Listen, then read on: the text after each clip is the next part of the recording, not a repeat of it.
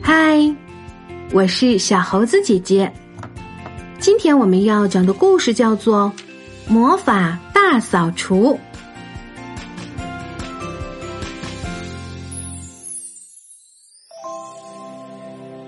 魔法师巴布茨正计划在他的魔法城堡里搞一次春季大扫除。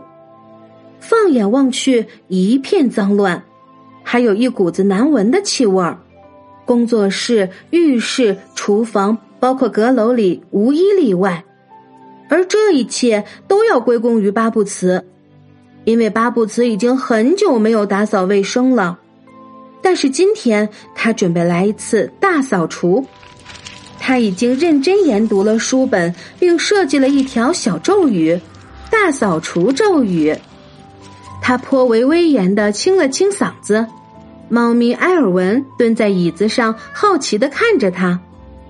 只见我们的魔法师举起了魔杖，声音洪亮，抑扬顿挫的自言自语道：“哦，苍蝇屎和蜘蛛腿，乌龟粘液和内脏，变质的水獭胆汁，黑猫的肝脏来三份，还有冷冻成冰的胶水。”变变变！门厅变干净。在他大声说出最后一个词时，一阵爆炸声传来，屋里马上弥漫了一股恶臭，一股股粘液从墙壁上滴落下来。猫咪埃尔文身上的毛全部竖了起来，他赶紧蜷起身子，跳到一旁，两只膝盖相互蹭了一蹭。然后满是吃惊的四下张望着。这时，巴布茨也吓得举起双手往后一缩，但立刻他就稳定下来，故作优雅的清了清嗓子说：“呃，这个咒语显然是错了。呃，它并不能让屋子变干净。墙上的粘液越滴越多，巴布茨觉得非常丢脸，急急忙忙跑进卧室里。”巴布茨一动不动的站在卧室里，足足站了好几分钟。他认真思考着，突然他感觉豁然开朗，满足的笑容浮上面庞，两只眼睛不停的咕噜咕噜转着。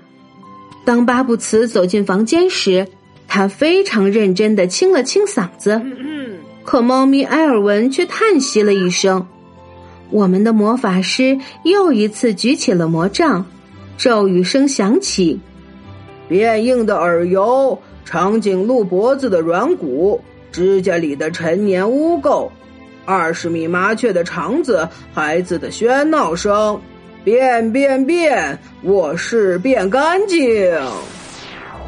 在他说出最后一个词时，一阵电闪雷鸣，随后传来巨大的爆炸声。巴布茨手舞足蹈的大叫：“啊啊啊！”只见青苔、蘑菇还有苔藓，像雨后春笋一般的在屋子里疯狂的生长起来。它们沿着墙壁一直长到了天花板上。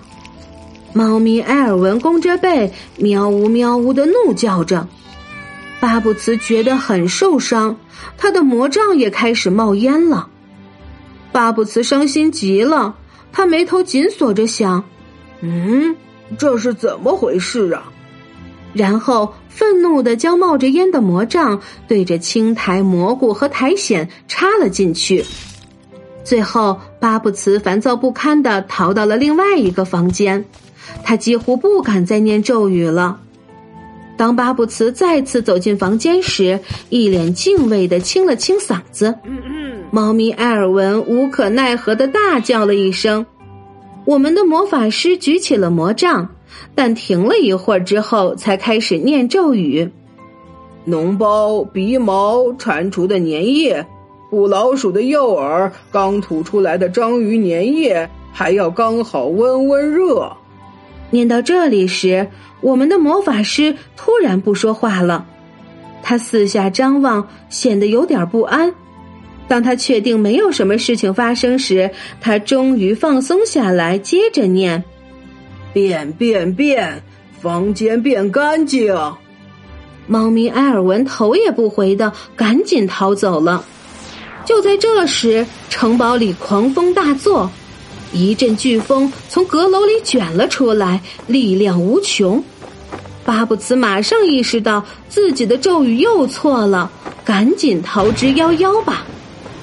三个小时之后，风暴终于平息了，只剩下一点点微弱的风。猫咪埃尔文从一个翻倒的柜子里探出了脑袋，谢天谢地，好在他安然无恙。巴布茨看起来精疲力竭，他心神不宁的在房间中来回踱步。然后又盯着猫咪埃尔文的大眼睛，一动不动的发呆。最后，他默默的拿起吸尘器，开始清扫房间。刚一开始，巴布茨还有点伤心沮丧。一会儿功夫，清扫房间的成功就让他开心起来。他像着了魔一样，不停的擦呀擦。打扫完毕的浴室焕然一新。巴布茨都忘记了自己还有一根魔杖。巴布茨用了五天的时间擦呀擦，虽然一点儿魔法都没用，但他却其乐无穷。对于他这个大魔法师而言，这一定是他迄今为止最成功的魔法了。深夜，垃圾桶里的魔杖突然开始闪烁微弱的光芒，然后它像蛇一样蜿蜒前行。变得柔软而又温暖，这似乎有点不对劲。汇集的魔力突然从魔杖中涌了出来，一道闪亮的白光划过夜空。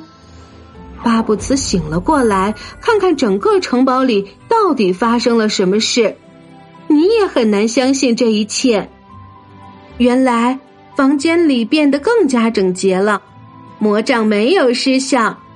但是巴布茨已经很喜欢自己动手收拾房间了。亲爱的小朋友，童话世界里有很多魔法师，他们无所不能，可以用各种神奇的咒语帮助人们实现心中的愿望。魔法女巫仙女教母送给灰姑娘美丽的鞋子作为礼物，海巫婆让美人鱼用歌声获得了人类的双腿，霍格沃兹城堡里。可以学到各种咒语，魔法的吸引力永远都难以让人抗拒。但是魔法毕竟只属于虚幻的童话世界，面对现实生活，要实现愿望，我们还得靠自己的智慧之脑和勤劳之手。就像故事中的魔法师巴布茨一样，用尽毕生所学的魔法，想实现一次大扫除。在经历一次又一次的失败之后，巴布茨终于明白。原来勤劳踏实才是魔法真正的精髓。好啦，今天的故事就是这些内容。如果你喜欢这些故事，点赞、分享和留言是给小猴子姐姐最大的支持。关注小猴子讲故事，收听更多精彩内容。我们明天再见。